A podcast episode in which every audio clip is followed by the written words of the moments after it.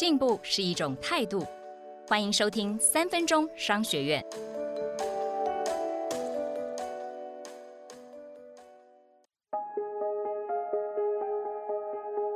今天要谈的是，别等客户上门，要主动预约未来客户。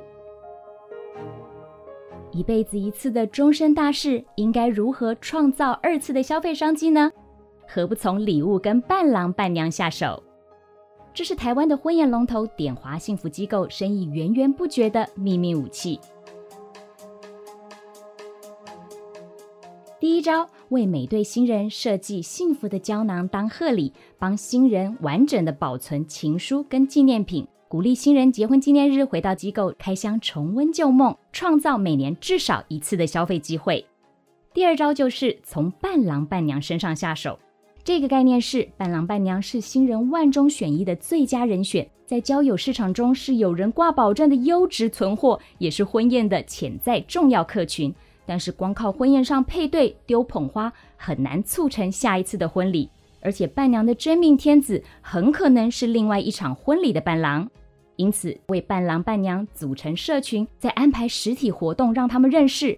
以点华一年替三千对新人办婚宴，每场约有两对的伴郎伴娘计算，就是一个六千对加五的市场。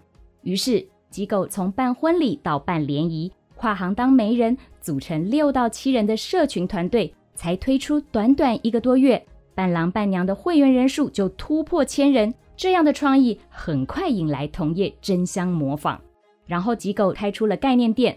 包含新人优惠手册啦、蜜月旅行、拍全家福照等等，借此稳住消费者。此外，还把婚宴会场上蛋糕的升降舞台、升降的星光大道、彩虹阶梯等等的硬体创意登记专利，让他人无法模仿。